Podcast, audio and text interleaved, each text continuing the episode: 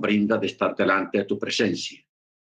Te bendecimos, te honramos, te glorificamos, te damos el honor y la gloria, porque solamente usted la merece, Señor. Concédenos en esta noche tu presencia, tu rajem, tu bondad y tu misericordia, y que sea tu ruach administrándonos, ayudándonos a entender tu palabra y el propósito que usted tiene para con nosotros en nuestras vidas. Oh Padre Santo, bendito es tu nombre eternamente y para siempre. Te damos gracias, te lo pedimos en el nombre de nuestro Adón, Yeshua Hamachia. Amén. Amén.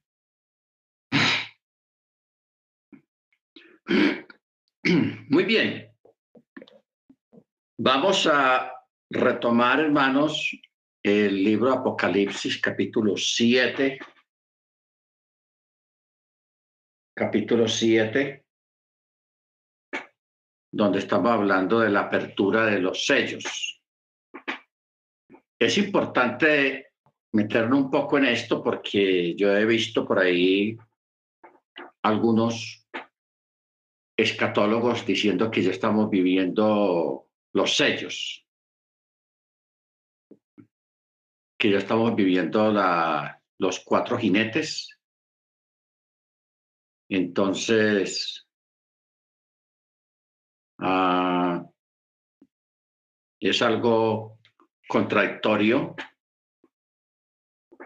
porque cuando hablamos de los sellos estamos hablando de la todo lo que tiene que ver con la gran tribulación. Y para la la gente entrar en la gran tribulación, tiene que haber pasado primero la tribulación de los creyentes. A ninguno de ustedes o de nosotros nadie nos ha perseguido ni nos ha amenazado de nada por nuestra fe. O sea, estamos en un periodo bueno. Entonces, no, no es, no hay que dar crédito para pensar de que ya estamos en la apertura de los sellos, o al menos de los cuatro jinetes del Apocalipsis, porque hasta ahora no ha habido una, una merma de los habitantes de la tierra en forma violenta.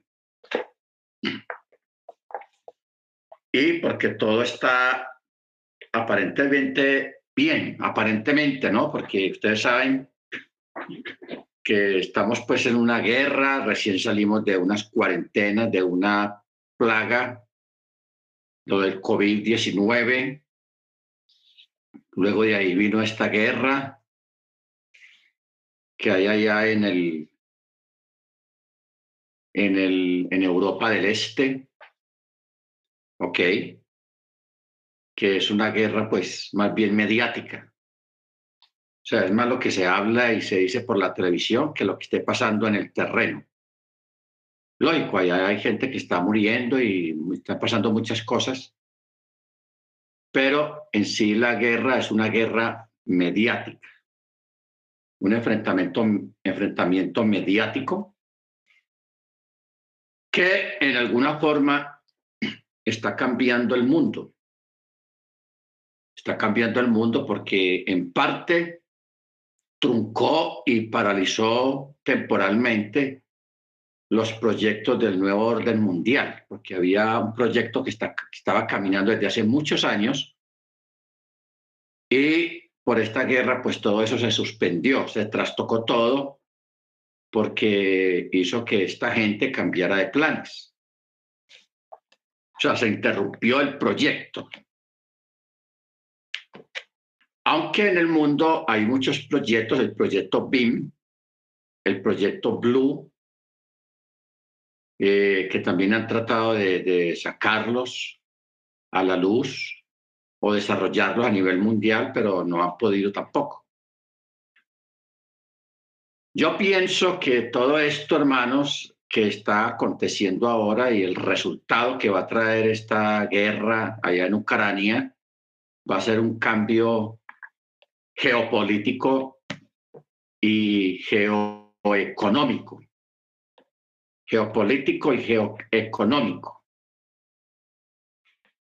Esto está arrastrando a muchos gobiernos, al menos aquí en Latinoamérica y fuera de Europa, en Asia, en, Medio Oriente, a replantear su, política económica en el sentido de, de que para un país le es más saludable producir sus propios alimentos, sus propios productos, no depender de, una, de un país extranjero. Entonces, porque eso es una trampa. Mientras que un país se autosustente, no va a tener ese tipo de problemas por cuanto no depende de nadie para, para comprarle productos y suministros. Yo recuerdo recién llegado acá, estábamos hablando acerca de Monsanto. Monsanto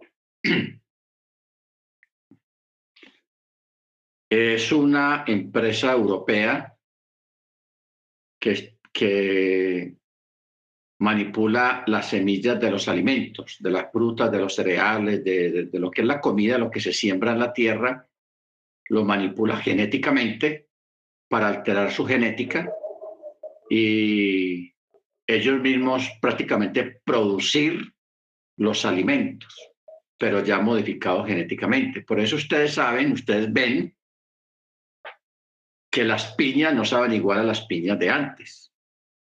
Usted compra hoy en día una piña y es muy simple, no, no tiene dulce, no tiene sabor, porque ya esos son productos que ya fueron manipulados, porque las piñas orgánicas, las piñas originales, ustedes se acuerdan que eso, usted comía una, un pedazo de piña, eso era dulcecito, con buen líquido, pero eso ya cambió. las piñas ya ahora son insípidas y no tienen mucho líquido. Eso sí, por fuera se ven bonitas como una piña original, pero no son originales. Igualmente ocurre con las manzanas, las naranjas, los limones están completamente modificados y así muchos productos. O sea, comer hoy en día con el sabor de los abuelos o de, de, nuestras madres en la casa materna, ya eso es historia. La comida ya hoy en día no sabe igual. ¿Por qué? Porque ya la mayoría de los productos ya fueron modificados genéticamente.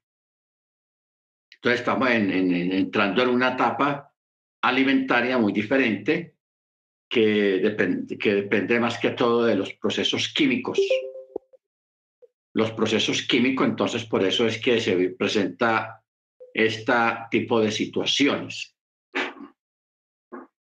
Porque una de las mayores formas de controlar la población a nivel local o, en un país es a través de la comida. O sea, controlando la comida a la gente, de esa forma hay un mayor control en las personas en las poblaciones, en las masas. Por eso es importante, hermanos, todos que aprendamos todos a, sembrar tomates, a sembrar alguna huerta pequeña en la casa para que podamos eh, tener cosas que usted mismo las, las procesó en el sentido de que las sembró, le dio el mantenimiento y que usted mismo sembró lo que usted está comiendo. O sea, eso es muy importante y eso es, eso le va a salvar la vida a muchas personas en un futuro, a mucha gente. Amén. O sea, no es que se esté tratando de interferir en los cumplimientos proféticos cuando habla, por ejemplo, del hambre, del hambre, sino que estamos hablando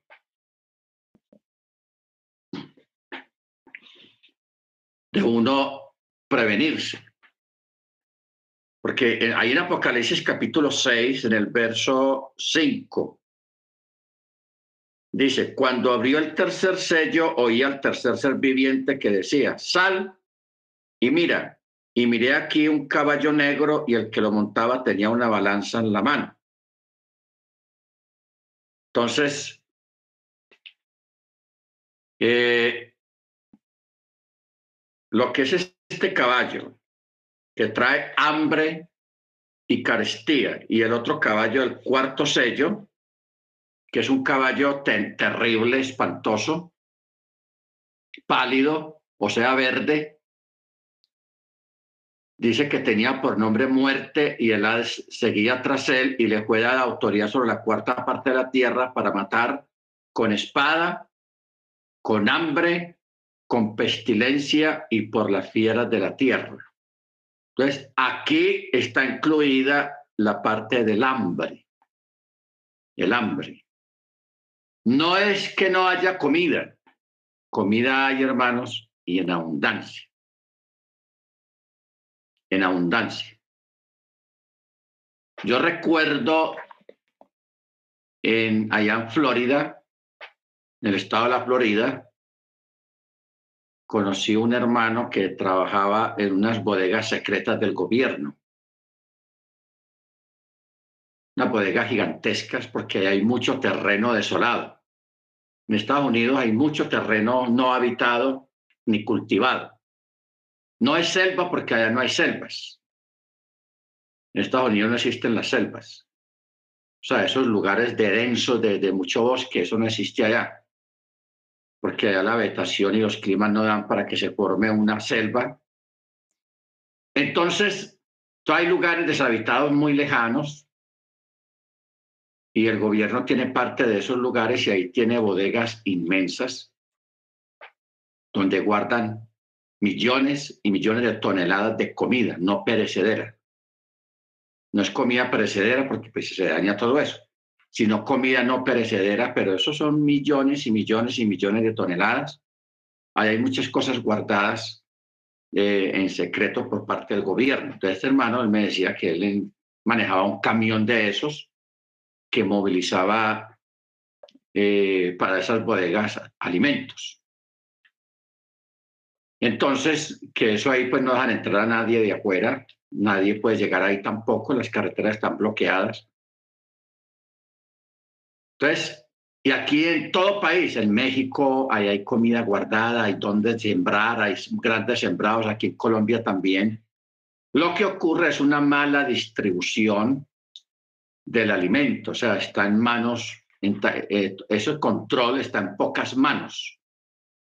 Y lo usan más que todo para la usura, para hacer dinero, no para alimentar a, a la gente, sino para volverse ricos a través de esas cosas. Entonces, yo quiero decirles algo, hermanos. La gente, al menos de Estados Unidos y de Europa, ustedes saben que son países protestantes católicos y católicos, pero más que todo protestantes. Estados Unidos, Canadá, son países netamente protestantes, donde las iglesias que siempre han estado en la vanguardia han sido la iglesia antiguas, lo que es la iglesia bautista, la iglesia metodista, la iglesia anglicana, la iglesia presbiteriana y esas iglesias de, la wesleyana. son iglesias, hermanos, que tienen historia de 400, 500 años, muy antiguas. Entonces, ellos a través de los años han desarrollado su propia escatología y ellos tienen conocimiento de los tiempos finales, de lo que significa el caballo blanco, lo que significa el caballo rojo, el caballo negro y el caballo verde, el caballo pálido, el enfermo. Ellos tienen conocimiento de eso, especialmente en Estados Unidos y en Europa. Entonces, en esos países, la mayoría de esos gobernantes, malos o buenos, son protestantes. Asisten a iglesias protestantes por, por tradición. ¿Ok? Entonces, ellos saben todas estas cosas que dice la Biblia. De pronto el catolicismo no tanto, porque el catolicismo se, se compone de unos dogmas muy alejados de la, de la lectura y el estudio de la escritura. Pero estos otros grupos protestantes tradicionales, los anglicanos, los presbiterianos, los wesleyanos, los, los bautistas, que son los grupos más antiguos, porque el movimiento pentecostal tiene por ahí unos 120 años de historia apenas. O sea, eso es nuevo, el movimiento pentecostal. Pero estos grupos, lo que era la, wesleyana, la presbiteriana, la metodista, esos son grupos que tienen 400, 500 años de antigüedad y han sido muy sólidos a través de la historia. Entonces ellos conocen todo este esquema de lo que está escrito aquí en el libro Apocalipsis a nivel profético y por eso esos gobiernos guardan comida no para compartirlo de pronto con el pueblo, sino para hacer negocio con la misma. Por eso es que en el capítulo 6, verso 5 dice que el caballo negro, el que montaba el caballo negro tenía una balanza en la mano. Una balanza en la mano. O sea, el, el, el abuso del peso de las cosas.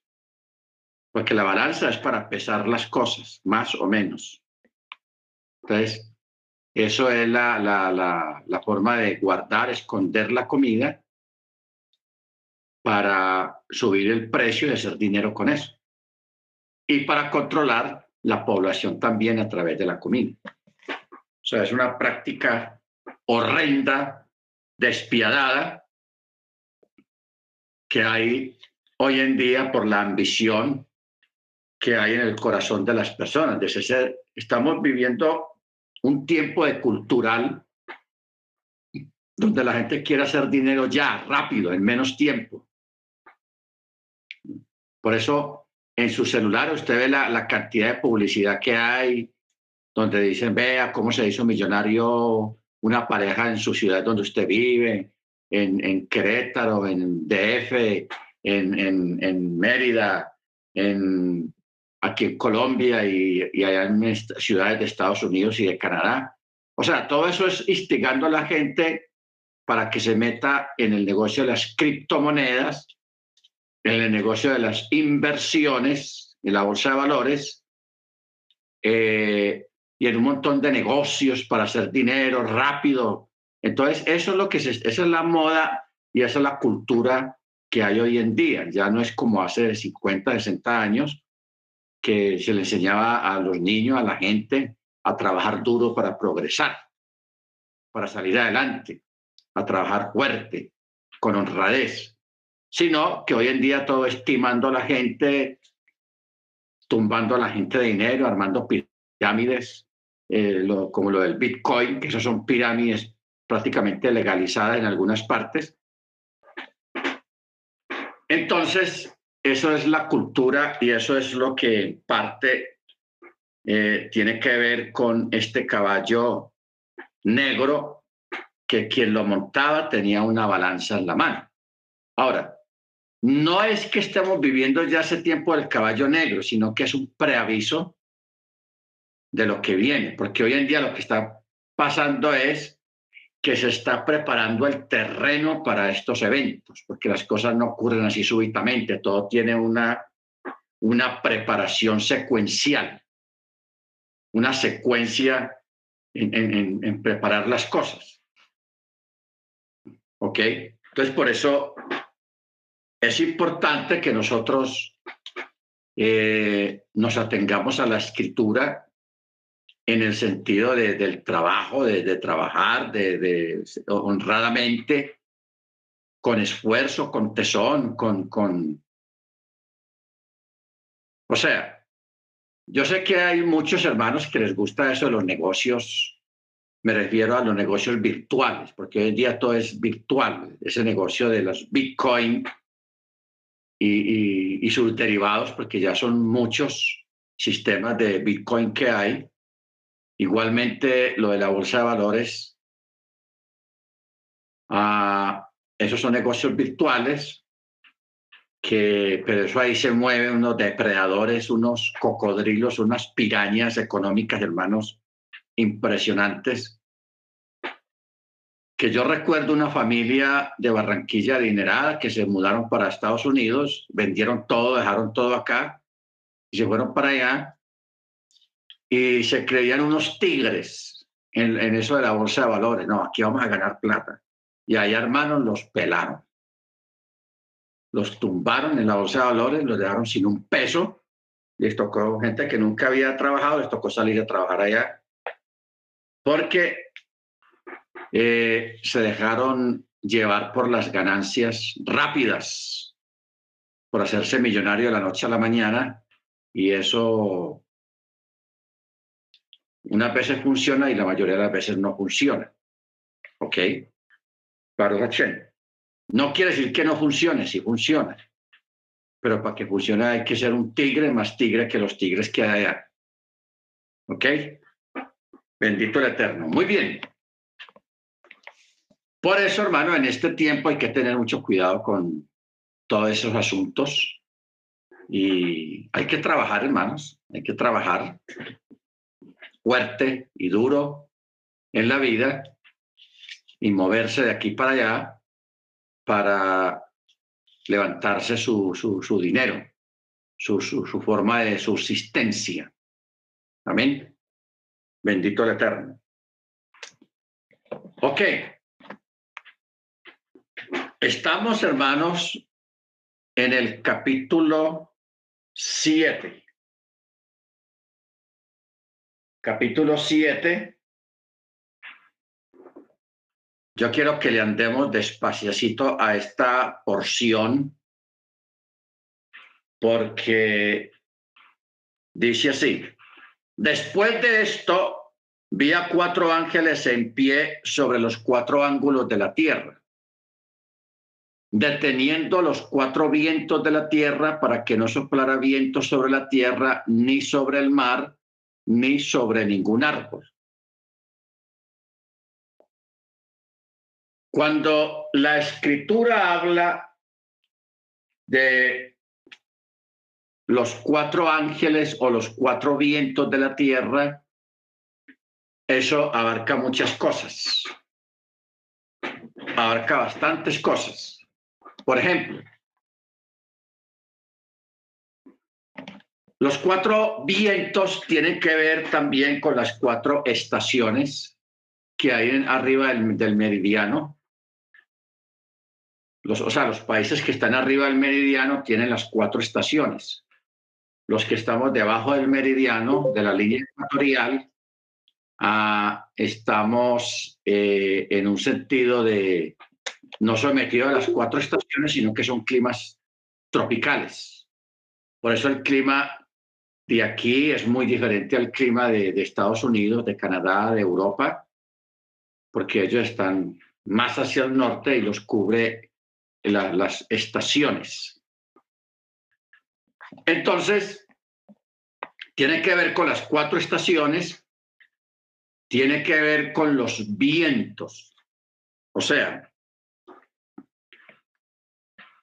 Usted sabe que la Biblia habla del viento oriental, el viento occidental, el viento solano, porque una vez piensa que todos los vientos son iguales, pero no todos los vientos no son iguales.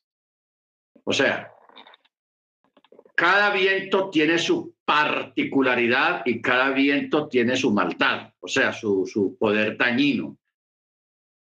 Por ejemplo, el, el viento solano siempre está relacionado con hambre y destrucción y sequía, muerte, el viento solano. Entonces, la, escritura habla mucho en, en, muchos eventos, dice, y vino el viento solano y pasó esto, esto y esto, y vino el viento del este, el viento oriental, y pasó esto, esto y esto. Por eso Arriba, en el, en el firmamento, existen corrientes o existen autopistas, que son vientos que se desplazan en el aire y recorren los continentes de un lado a otro, sobre los continentes o sobre el mar.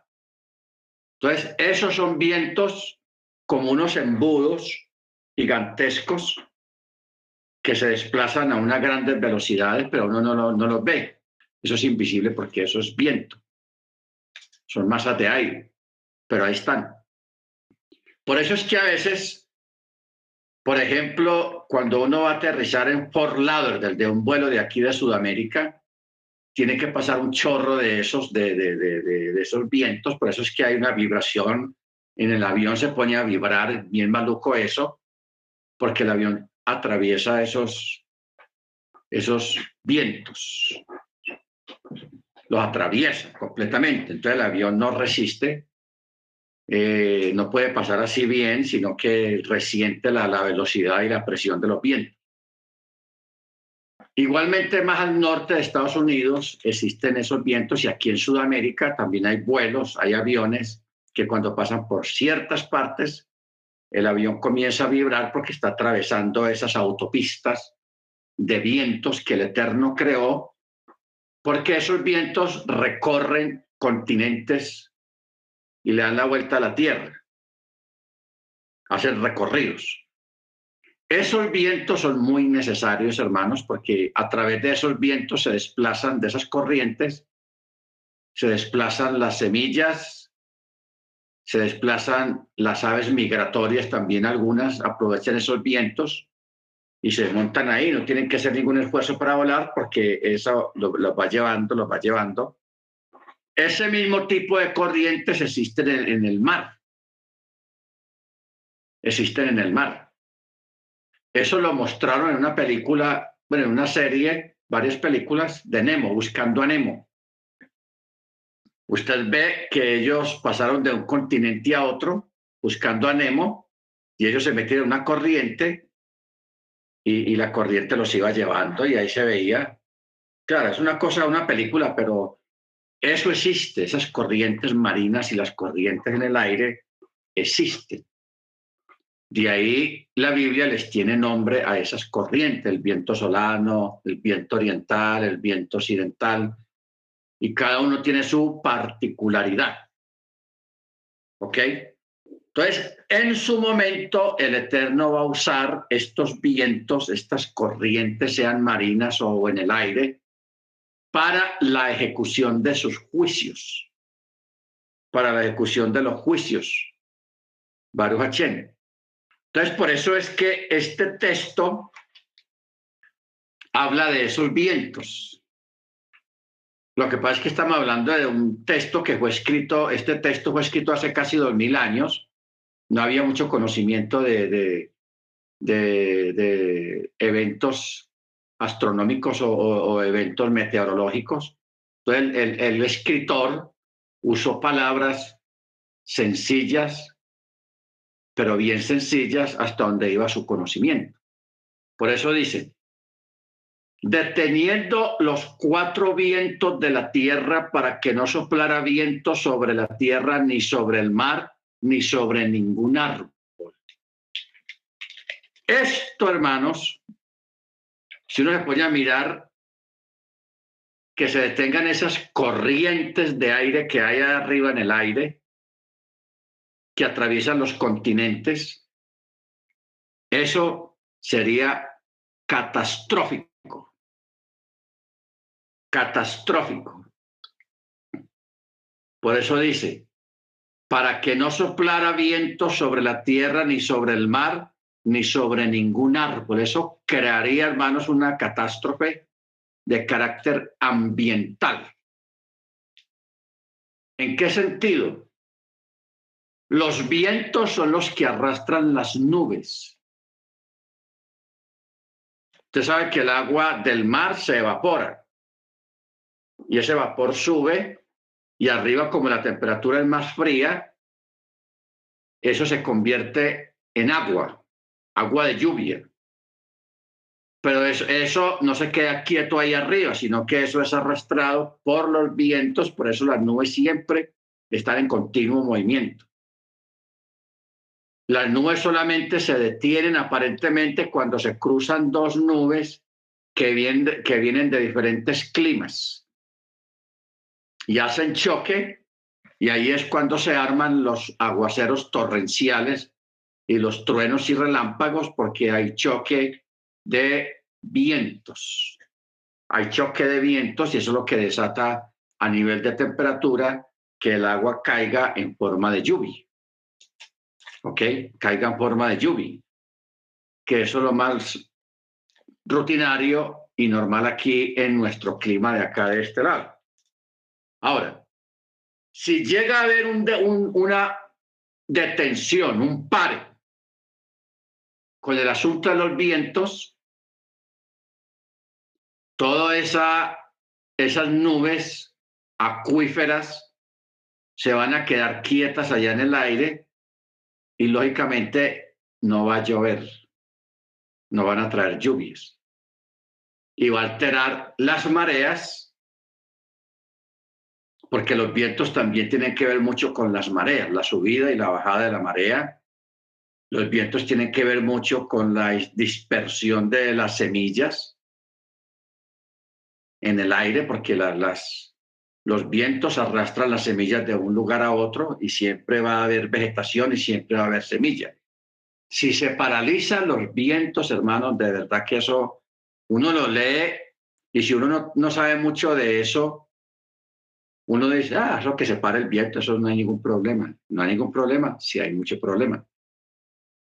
No hay lluvia.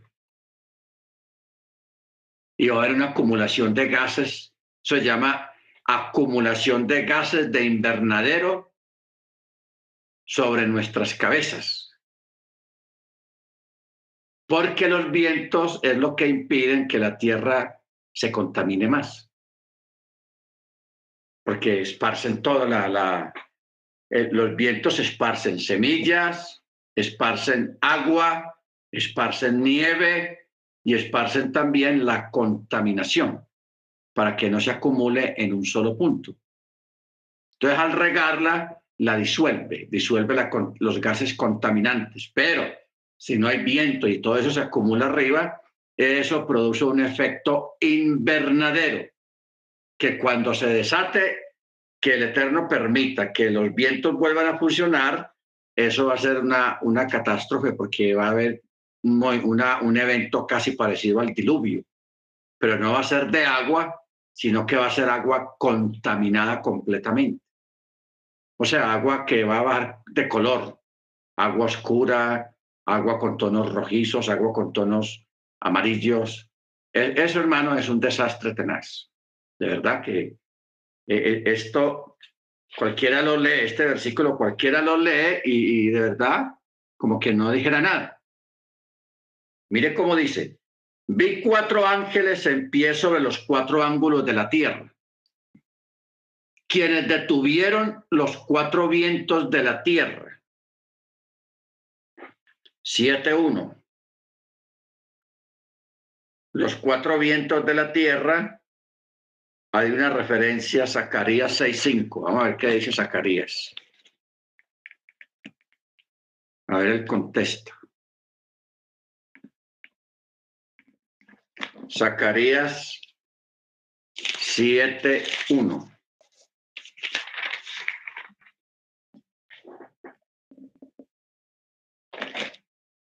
No, Malaquías.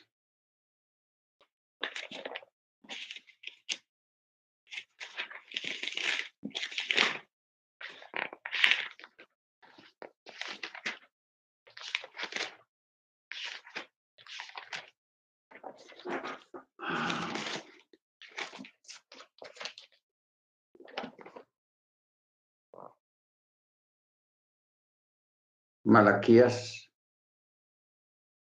3.2, perdón.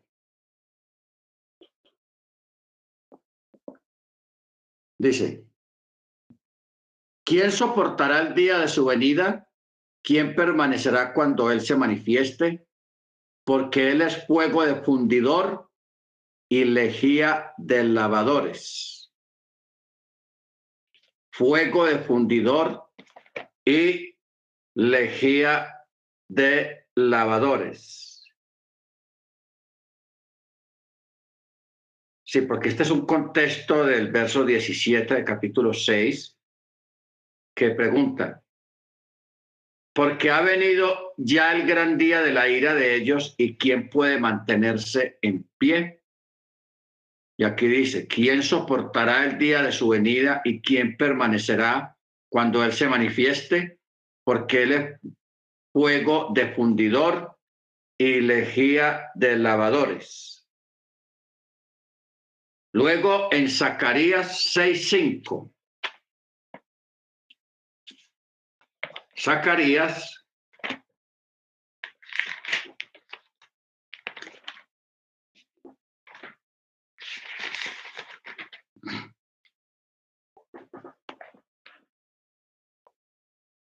seis cinco dice Ah, sí, este es el contexto de los cuatro jinetes, dice. Y el ángel me respondió diciendo, estos son los cuatro vientos de los cielos que salen después de presentarse delante de Yahweh de toda la tierra. Ahora, si nosotros miramos bien, vamos a leer este, este texto, esta porción de, Zacarías, de Zacarías capítulo 6, que está relacionado con el capítulo 6 de Apocalipsis. Dice, volví a alzar mis ojos y miré. He aquí cuatro carros que salían de entre los montes y los montes eran montes de bronce. En el primer carro los caballos eran bermejos. En el segundo carro los caballos eran negros.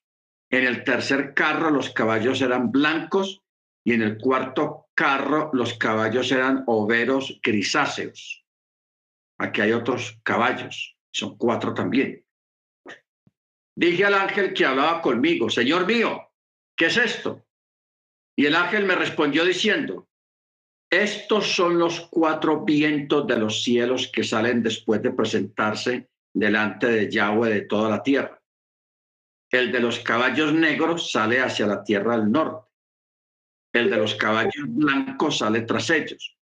El de los overos sale hacia la tierra del sur. Y los overos que salían estaban impacientes por recorrer la tierra. Y dijo, y recorrer la tierra. Y en efecto, ellos recorrieron la tierra de un lado a otro. Luego me llamó y me habló diciendo, he aquí, que los que van hacia la tierra del norte han hecho reposar mi rúa en la tierra del norte. Bueno, estos cuatro caballos, hermanos, representan los cuatro vientos de la tierra. Ojo con esto, representan los cuatro vientos de la tierra. Por eso dice ir y recorrer la tierra. Verso 7. Y en efecto, ellos recorrieron la tierra de un lado a otro. Estos chorros de, de, de, de agua, estos chorros de viento que hablamos, eso lo puede ver usted en, en National Geographic o en, en Rabino Jugo. Usted puede averiguar esos chorros de viento que atraviesan toda la Tierra. Entonces, este tipo de viento, si aquí tuviéramos un hermano que fuera piloto comercial, que lo pasa viajando de un país a otro en vuelos internacionales, nos explicaría mejor eso y las instrucciones que ellos tienen en sus rutas, porque a ellos les marcan una ruta en el aire para que no se metan en esas rutas de los vientos, en esos chorros de viento que hay, porque eso puede si, una, si un avión se mete dentro de un chorro, sea en contra o siguiendo el chorro, se mete dentro del chorro, el avión se puede estrellar porque el piloto no es capaz de controlar el avión. Y si va en contra de la, de la, de la velocidad del viento, de la ruta del viento, el avión se, se, se parte en el aire. Entonces, la desaparición a veces de tantos aviones en los, en los aires es precisamente también debido a eso, porque el avión, eh, por un error humano, se metió dentro del chorro y el chorro, ese, esa corriente se lo llevó quién sabe hasta dónde, y, un avión dentro de una corriente de esas, no son, el piloto no es capaz de controlar eso, el avión. Eso, esa corriente se lleva el avión hasta que lo suelta por allá, quién sabe dónde, y los aviones se pierden, se estrellan en el mar o se estrellan en las, en las montañas. ¿Ok? Entonces, estos carros, esta visión, que se llama la octava visión, la octava visión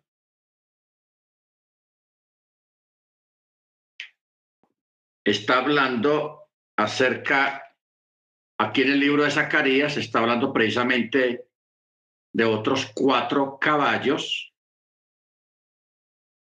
que arrastraban, aquí está simbolizado por arrastraban carros. Carros. ¿Ok? Que está representado con el caballo negro, los caballos blancos, los caballos overos. ¿Ok? Entonces, muy interesante esta parte y mire que aquí nos quedamos atrancados en, en, este texto de Apocalipsis 7.1, donde habla precisamente de los vientos. O sea, el día que nosotros seamos testigos de esto, de que no hay viento por varios días,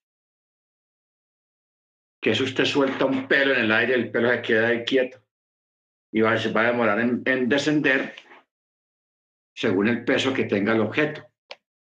Eso es catastrófico.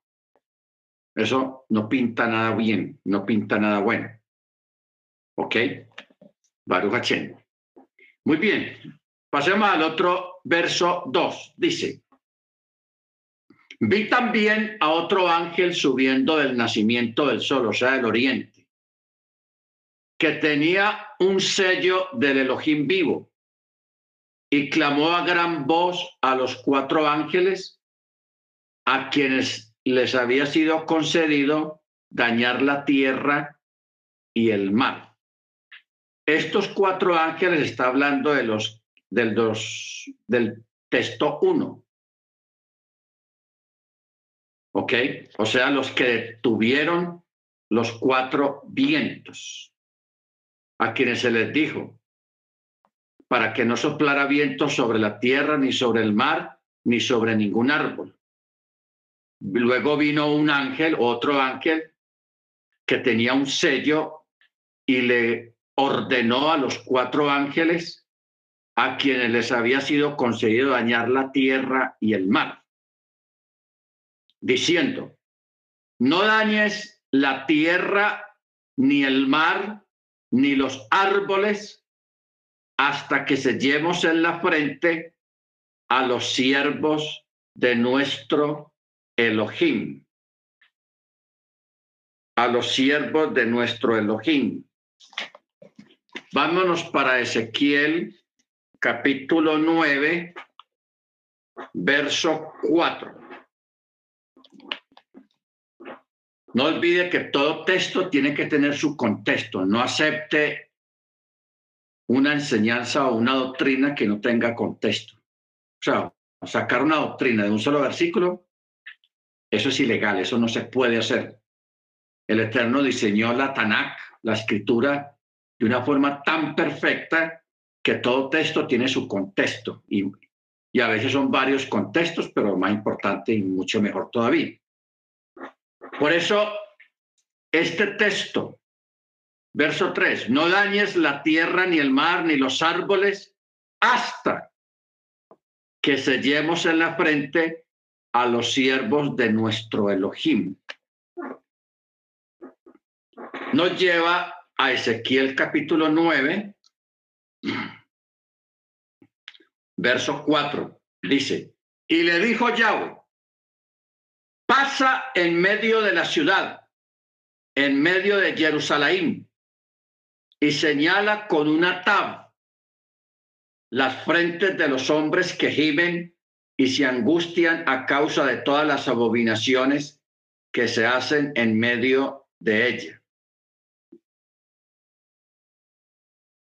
¿Ok? Las abominaciones.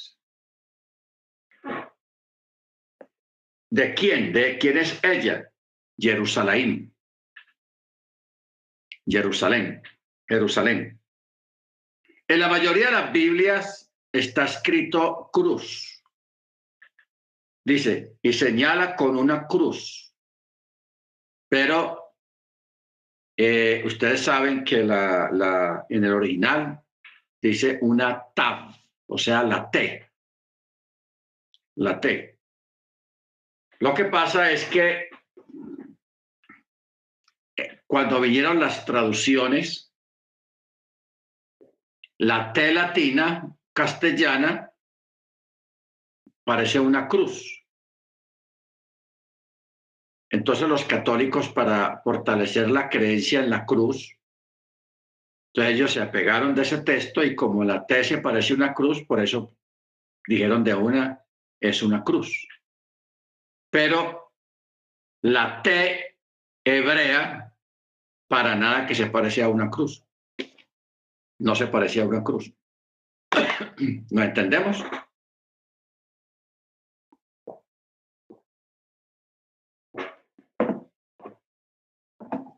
Para nada se parecía a una cruz. Entonces, por eso es importante tener en cuenta este detalle. Bueno, entonces, aquí en el libro de Apocalipsis está hablando de sellar, de marcar. ¿Quiénes fueron los marcados? Dice el verso 4. Y oí el número de los que fueron sellados. 144 mil sellados de toda tribu de los hijos de Israel. De la tribu de Yehudá, 12 mil sellados. De la tribu de Reubén, 12 mil sellados. De la tribu de Gad, 12 mil. De la tribu de Acher, 12 mil. De la tribu de Naftali, 12 mil. De la tribu de Manasé, 12 mil. De la tribu de Simeón, 12 mil. De la tribu de Leví, 12 mil. De la tribu de Isahar, 12 mil. De la tribu de Zabulón, 12 mil. De la tribu de Joseph, 12 mil. Y de la tribu de Benjamín, 12 mil. O sea, de cada una de las doce tribus de Israel se escogieron doce mil varones que fueron sellados. De cada tribu, doce mil, que da por todos 144 mil. Ya ustedes saben que aquí hay una, uno de los hijos de Jacob que fue omitido. Dan, ahí no está Dan. Dan fue reemplazado por uno de los hijos, el hijo mayor de Joseph, no, el hijo menor de Joseph, Manasés. O sea, Manasés reemplazó a Dan. ¿Por qué lo reemplazó? Porque de Dan va a surgir el antimachía, el anticristo de la tribu de Dan. ¿Dónde lo vemos reflejado? Cuando vamos a Génesis, imagínense para dónde nos lleva, Génesis.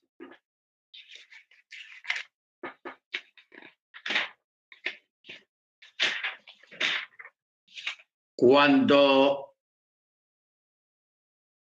Jacob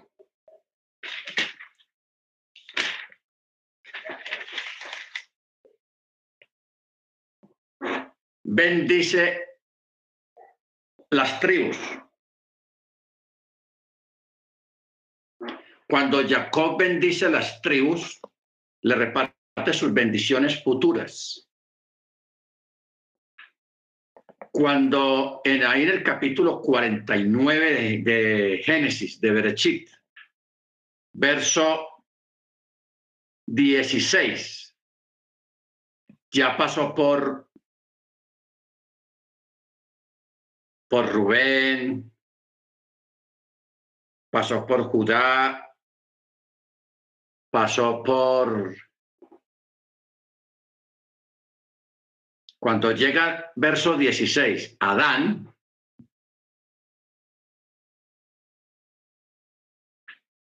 Jacob ve el futuro de un descendiente de Adán que va a hacer cosas espantosas terribles. Por eso dice, Dan juzgará a su pueblo como a una de las tribus de Israel. ¿Qué quiere decir como a una de las tribus de Israel? Que Dan va a traer un juicio sobre todas las tribus de Israel. O sea, por eso dice, Dan juzgará a su pueblo, al pueblo hebreo, en general, como si juzgara una de las tribus de Israel. Usted sabe que hubo un juicio a una de las tribus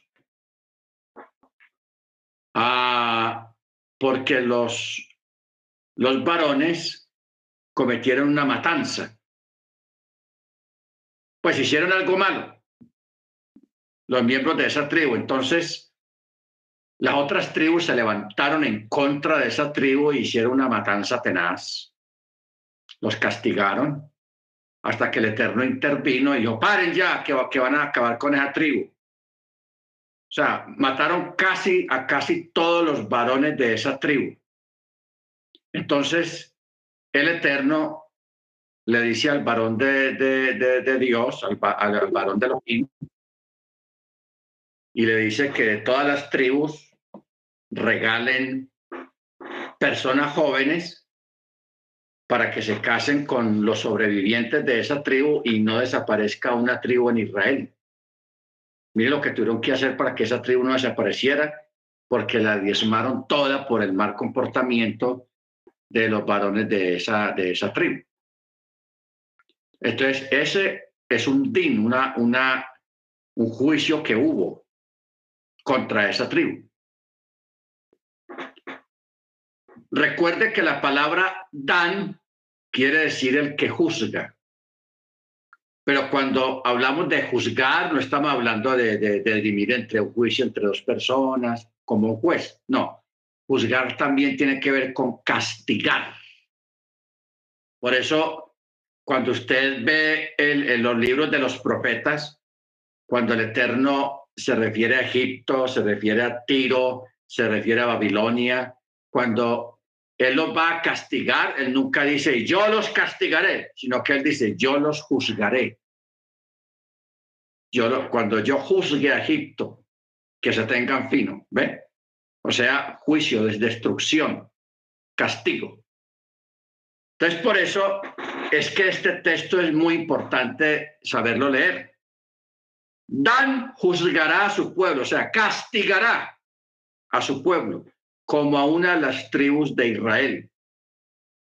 Verso 17.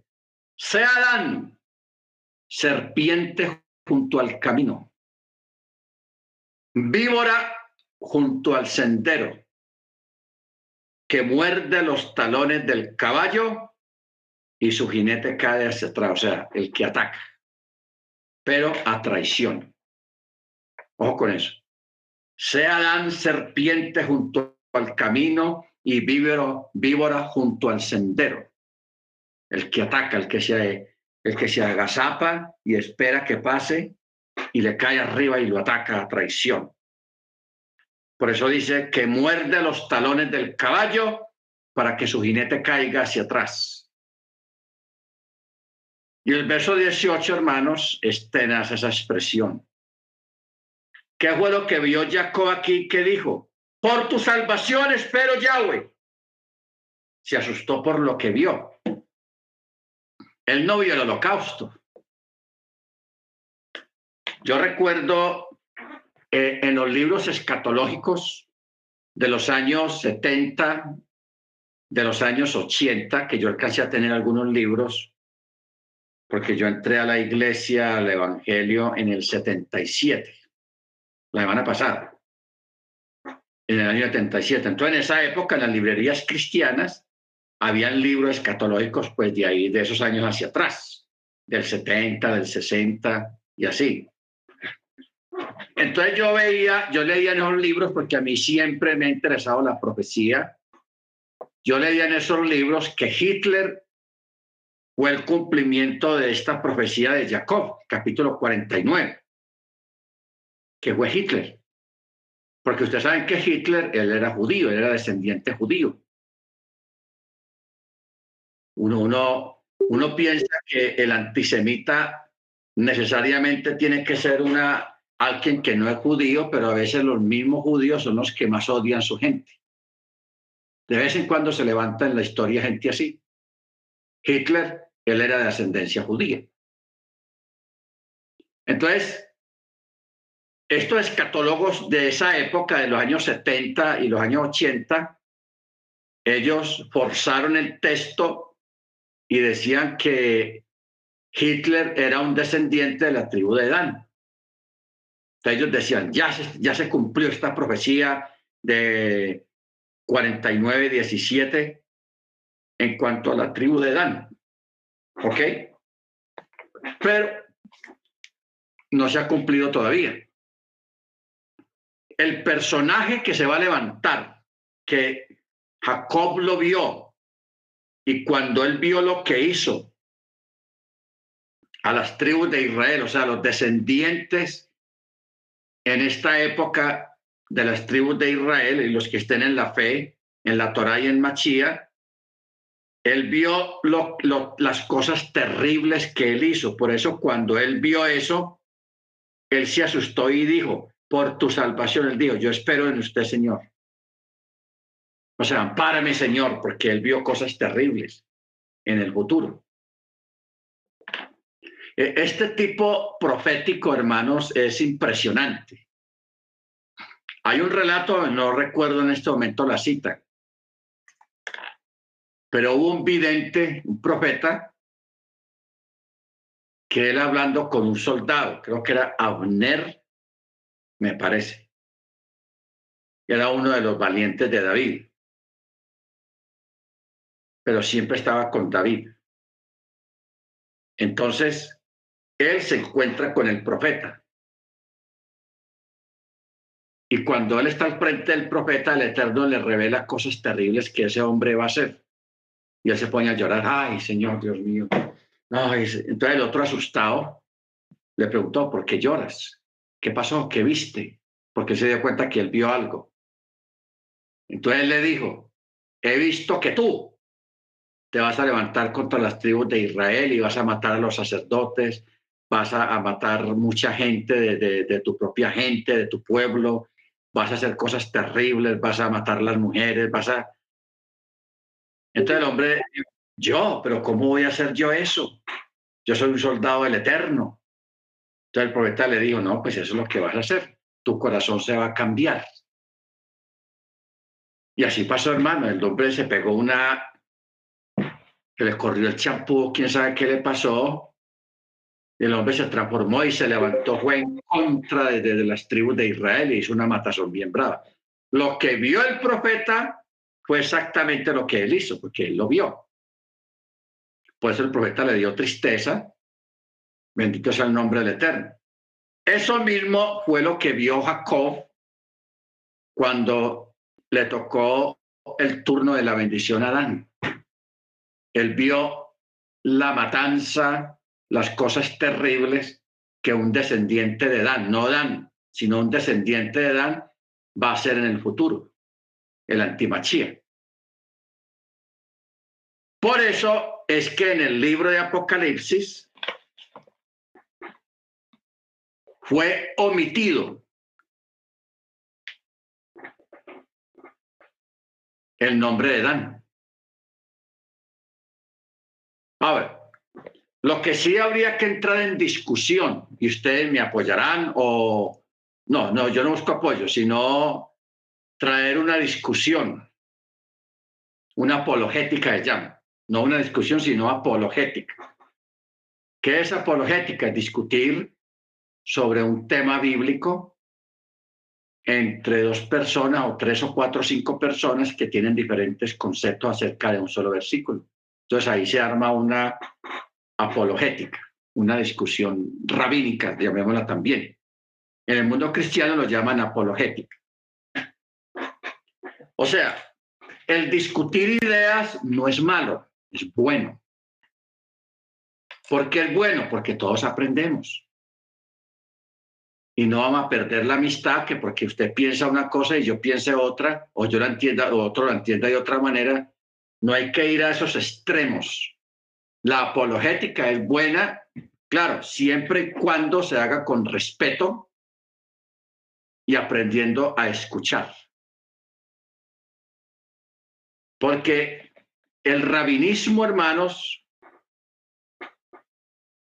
a veces hay unos agarrones entre rabinos, entre estudiosos, por temas, por alguna interpretación, alguna alajá, y eso usted los ve discutiendo entre ellos. Esto es así como yo lo entiendo. El otro dice, no, así no es, tú estás equivocado.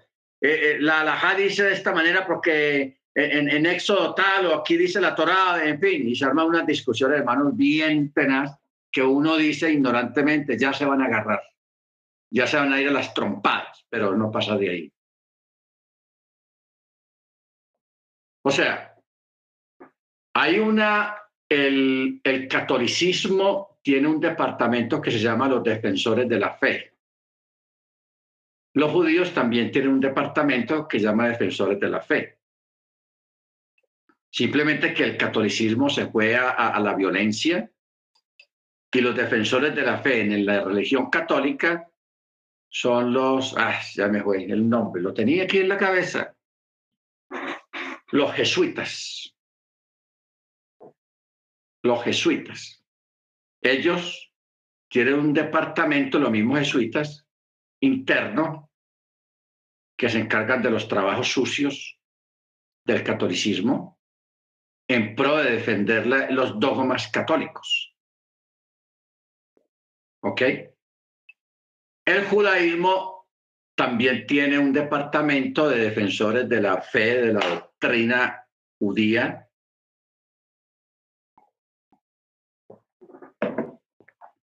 que lo hacen a nivel argumentativo, o sea, exponiendo temas, argumentando. Pero internamente, allá adentro, tiene un departamento que también hace los trabajos sucios. Por ejemplo, Breslev. Yo sé que muchos de ustedes han puesto artículos de ese movimiento Breslev porque ellos tienen una literatura muy bonita, comentarios, estudios, Breslev. Y ellos tienen algunos rabinos predicadores que predican en YouTube. Tienen videos montados de enseñanzas. ¿Qué pasa con Breslev? Mire que yo nunca he hablado de Breslev, primera vez en la vida que yo hablo de, aquí en un foro de estos de Breslev. Breslev tiene un departamento de defensores de la fe, que son los que se encargan de crear artículos que nunca se publican en, en su página, no los publican ahí, pero ellos preparan, tienen gente que saca estudios, que saca artículos para el mismo judaísmo para desacreditar el mesianismo y el protestantismo, diciendo cosas espantosas de Yeshua. Yo tuve un folleto de ellos, yo lo tuve en mis manos un tiempo. Eh, yo lo leí y lo tiré a la basura y no, esto no, pues da, da grima realmente leer una cosa de esas, de la forma como ellos expresan del Mesías, de Yeshua y del mesianismo y del protestantismo y de más que todo de Yeshua dice unas cosas terribles, espantosas. Entonces uno de verdad fastidia y, duele uno tener una cosa de esa en la mano, entonces uno más bien la lee y la, lo tira a la basura. Pero yo ahora pienso, yo no debía haberlo votado, sino haberlo guardado, pero las cosas que dicen ahí y también lo que hacen, cosas terribles. Ellos, al menos en el área de la Florida, en el sur de los Estados Unidos, tienen un departamento que eh, tiene un nombre muy bonito. Gay Return, o sea, puertas del retorno. Gay Return. Y uno dice, wow, oh, está bonito ese nombre. Hermano, Cuando yo estudiaba en la sinagoga, tuve un amigo, un muchacho que era miembro de esa sinagoga. Era una sinagoga por ahí de unos dos mil miembros. No era una sinagoga ortodoxa, sino una sinagoga conservadora. No era ortodoxa. Porque yo empecé estudiando ahí luego ya pasé a una ortodoxa. Entonces, hermanos, este muchacho yo le caí en gracia, él siempre se juntaba conmigo a conversar y todo eso. Hasta que un día me dijo, pastor, porque sabía que yo era pastor. Eh, te voy a comentar algo. Y yo, ¿qué era me ir a decir? Yo trabajo en una rama de aquí de la, de la sinagoga, me digo así, donde penetramos congregaciones mesiánicas y cristianas evangélicas, cuando vemos que de pronto nos pueda o pueda perjudicar al judaísmo, a nosotros. Entonces yo le pregunto, bueno, ¿y cómo es eso de, de, cómo lo hacen? Entonces no, nosotros hacemos un estudio, mandamos a alguien allá que se haga pasar por creyente nuevo para que haga un estudio de esa congregación, una, con una cosa de espionaje, a ver de qué forma atacan esa congregación. Si es un pastor joven, le mandan una judía, una muchacha joven, bien bonita y bien queridonga y todo eso, para que haga caer al, al pastor y arme un escándalo bien tenaz y, le haga daño a esa congregación. Otras, cuando el pastor no es muy joven, sino que ya es un veterano, lo hacen a nivel económico. ¿Cómo? Con lo que hablamos ahora de las pirámides, porque eso de las pirámides tiene muchas formas. Yo recuerdo varias veces me llegaron a la congregación allá alguna persona de otra congregación que decía, ah, yo vengo a la iglesia tal. Eh, entonces él me decía, la persona venía y le decía a uno, hermano, eh, le tengo un negocio bueno para que le quede un tanto de ganancia a la congregación, para que puedan comprar equipos nuevos o local propio si no lo tienen. Y esto es un negocio buenísimo. No, que estoy involucrado unos 10 o 15 hermanos de la congregación, de la iglesia, y ahí todos ganan plata y la iglesia también gana dinero. Entonces, claro, si es una congregación que no tiene local propio, oh, uno allá lo que anhela siempre es tener un local propio, no pagar renta. Entonces, hay personas que caen, hermanos, en una pirámide esa y todo el mundo mete dinero y, y, de pronto sí al principio se empieza a hacer un poquito de dinero, pero cuando uno piensa, ¡cuácate! Se va todo al piso. La persona esta que propuso el negocio se, no volvió a la iglesia, se perdió, desapareció el radar del mapa. Y lo que queda es una iglesia con hermanos quejándose porque perdieron tanto dinero, que el pastor Claro, ellos le, van a echar la culpa al pastor, porque el pastor fue el que les propuso. ¿Ok? Les propuso, hermano, vean, esto es un buen negocio, me parece que, esto es un buen negocio y eh, ayudamos aquí a la iglesia, en fin. Entonces, claro, eso se ha un escándalo y unas cosas, y eso pasa todavía. Entonces, a veces esos trabajos lo hace esta gente de Gay Resource. Ellos lo hacen. Entonces, eso me explicaba ese muchacho de que ellos tienen ese sistema para afectar congregaciones mesiánicas o congregaciones protestantes de corte pentecostal. Entonces, todo esto, hermanos, son formas de trabajar, pero los que establecieron ese sistema para hacer daño en las comunidades son los Breslev. Ellos tienen ese departamento recalcitrante, violento, con una literatura tenaz en contra de, del movimiento de raíces hebreas mesiánico para hacer daño, para que no prosperen, para que no crezcan, para que no salgan adelante. Entonces, allá debe estar todavía haciendo eso, afectando comunidades. Bendito el Eterno. Entonces, eso, eso pasa mucho, hermanos. Eso pasa mucho. Entonces, a raíz de esto es que el libro de Apocalipsis, Juan, el discípulo amado, él omite, guiado por el Rúa, él omite la tribu de Dan. Y en sustitución de la tribu de Dan fue puesta la tribu de Manasés. La tribu de Manasés. ¿Ok? Porque de un descendiente de Dan, de ahí va a salir el antimachía, el anticristo.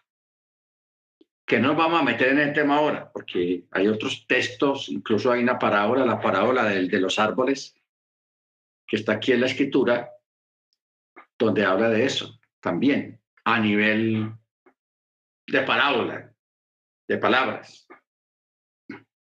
¿Ok? Muy bien. Entonces ya sabemos, la marca que habla la escritura, el profeta, no es una cruz, sino una tab. Una tab en la frente.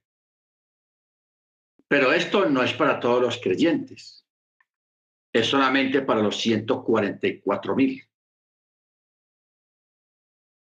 pero si nosotros ahondamos un poquito en el asunto, nos puede llevar a Caín, a Génesis.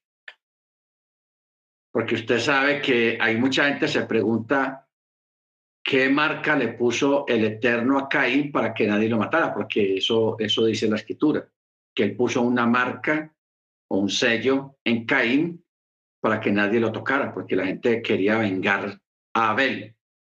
Y porque Caín fue el primer homicida que hubo en la historia de la humanidad.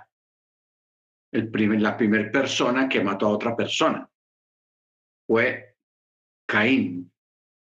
Entonces el Eterno, por no destruirlo o matarlo, porque sería pues algo no impropio, porque Caín pudo haber sido ajusticiado por el Eterno por lo que hizo, pero el Eterno lo hizo para no sentar un mal precedente. Pero sí hubo mucha gente de aquella generación que sí trataban o querían matar a Caín, o sea, vengar la sangre de Abel. Entonces, para que nadie lo tocara, el Eterno puso una marca en Caín. Entonces, hay algunos sabios que dicen que de igual manera él le puso una tab.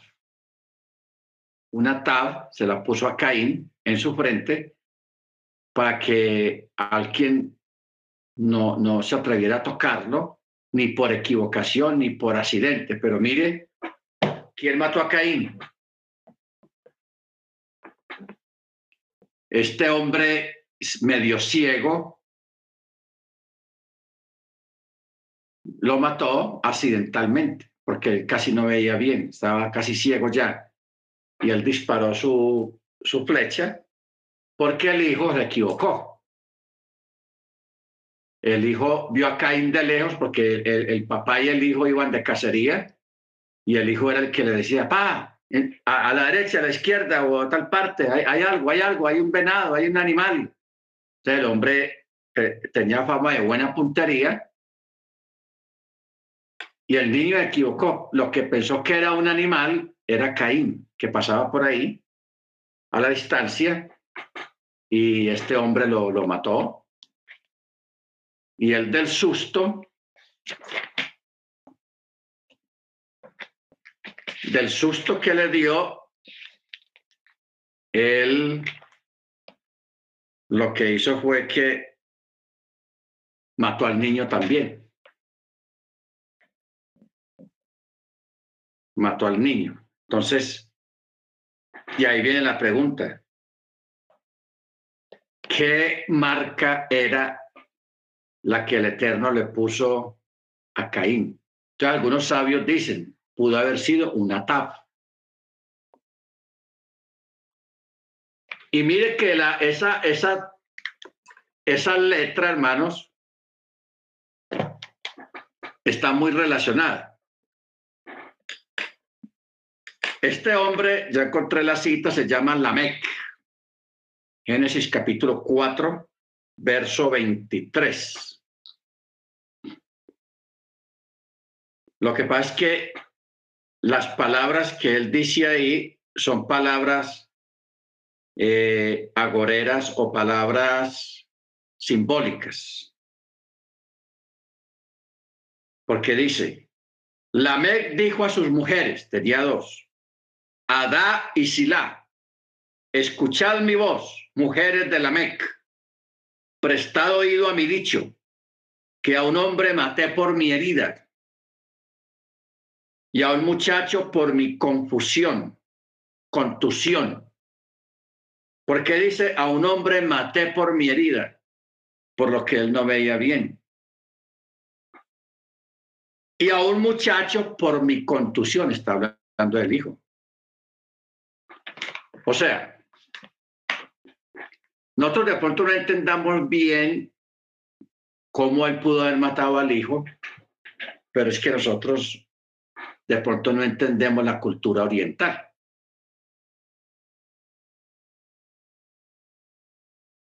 Por ejemplo, aquí, cuando alguien recibe una noticia terrible, la gente, uy, ¿cómo así? No puede ser y le da golpes a la pared o, hay muchas reacciones aquí más o menos en América. En el Medio Oriente, cuando la gente ante una terrible noticia, la gente comienza a manotear y a, tirar golpes así, como que se ciegan, como que pierden la conciencia y la lucidez y empiezan. Entonces, eso le pasó a la MEC. el muchacho estaba ahí al lado el hijo. Cuando el hijo le dijo, pa, mataste a Caín. Entonces el hombre, como él sabía que Caín estaba marcado por el Eterno, que nadie lo podía tocar, el hombre entró en pánico.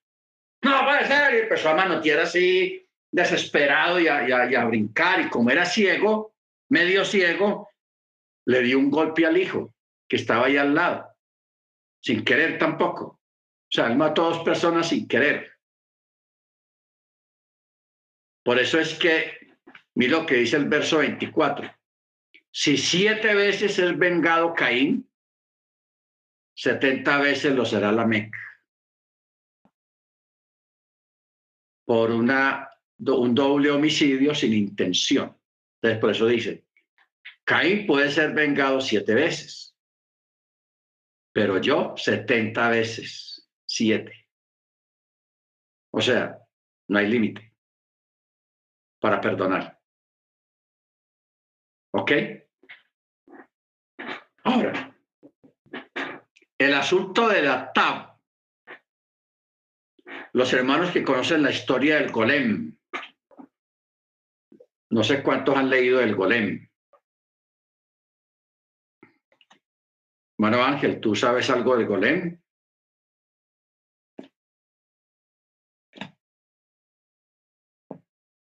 Mano.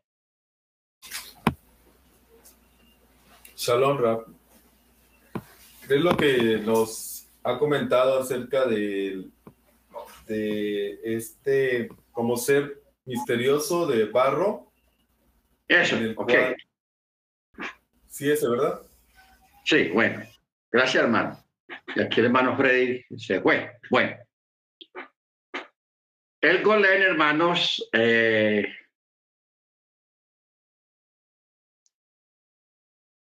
¿Cómo dijéramos esto? Hay una parte cultural e histórica dentro del judaísmo de que los sabios, y aún todavía, podían crear un animal, lo hacían de barro primero, una figura de barro, y luego le daban vida a través de unos rezos y unas oraciones desconfigurando el tetragramatón. había una rigurosidad pues para y circunstancias muy exclusivas para fabricar una cosa de estas. Pero también podían crear una, una, una persona, un ser humano. Entonces eso lo llaman el golem. Pero el detalle con el golem es que no tiene alma. No tiene alma, o sea que es difícil que muera. Entonces el detalle del golem, yo lo, lo traje aquí a colación es porque el que, el que lo fabrica lo activa poniéndole una letra del alefato en la frente al golem. Cuando tiene la letra, lo marca el, eh, eso cobra vida, se mueve y habla y una cosa y la otra, pero cuando se la quitan, queda inmóvil, lo destruyen, lo inmovilizan. Entonces, los que hacen estas cosas, ellos aplican también la misma letra esta, la TAF, le ponen una TAF. Esa es la letra que activa la cosa. Eh, yo pongo este tema, que no debía haberlo puesto porque es un tema complicado, lo del golem, pero usted puede averiguar. En la Segunda Guerra Mundial, en los guetos, allá en Varsovia, en Polonia, en Hungría, cuando lo que pasó con Hitler persiguiendo a los judíos, eh, algunos sabios construyeron golems para que los defendiera a los alemanes. ¿Cuál fue el detalle? Hmm. Que Hitler, como él era de ascendencia judía, pero odiaba a los judíos, pero conocía mucho el judaísmo, él le dijo a los soldados alemanes, a los comandantes alemanes, que si se le aparecía un golem, porque ellos quedaban aterrados, porque a veces los hacían de dos metros altísimos, y a ellos les disparaban y las balas no les hacían daño, porque era un golem. Pero el golem se hacía mucho daño en las fuerzas alemanas. Entonces, la única, Hitler les dijo, la única forma de destruir un golem es darle un bombazo que lo, que lo vuelva añicos. O quitándole la tab, pero para quitarle la tab, eso se hacía con una oración especial. Entonces, así fue como eh, algunos golem que, que se crearon para que defendieran a los judíos en los guetos o en el terreno, así lo destruyeron.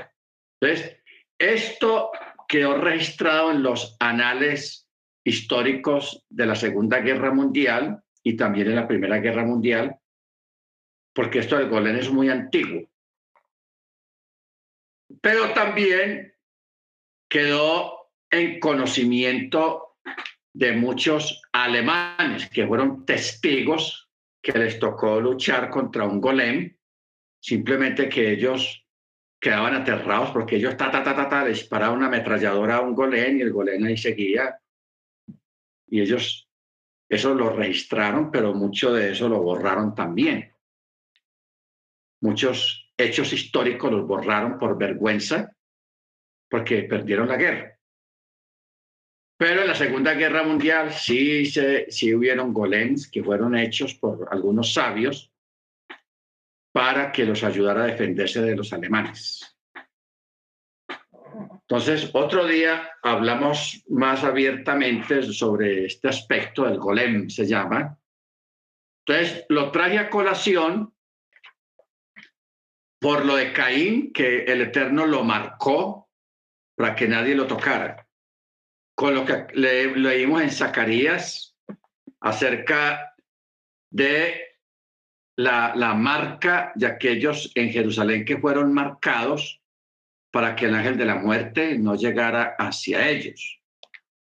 Luego, aquí en el libro Apocalipsis, lo que estamos estudiando en esta noche, acerca en el capítulo 7, donde habla de las doce mil de cada tribu, los, o sea, los 144 mil. Por eso dice el verso 4 capítulo 7, verso 4. Y oí el número de los sellados, 144 mil sellados de toda tribu de los hijos de Israel. Y de ahí en adelante menciona en la tribu tal, 12 mil, tal, 12 mil, de la tribu tal, 12 mil, y así se fueron dando todos, y que fue cambiada la tribu de Dan, ya no la mencionan acá, y fue sustituida por Manasé, uno de los hijos de Joseph, que nacieron en Egipto. Que usted sabe que cuando Jacob iba a darlos la bendición a los dos hijos de Jacob, él cruzó las manos. Cruzó las manos. Entonces bendijo al menor por sobre el mayor. ¿Ok? Bueno, mis hermanos, se nos fue el time, el tiempo. Eh, está interesante esta temática. El miércoles vamos a seguir en el versículo 9. Amén. Y otro día nos metemos un poquito más acerca del golem. Es un tema interesante ah, que los judíos no lo usan, no lo mencionan mucho, porque eso pertenece a las, al sod, a las cosas secretas del judaísmo. Amén. Bueno, vamos a pedirle al hermano Ángel para que nos dirijan la oración de despedida.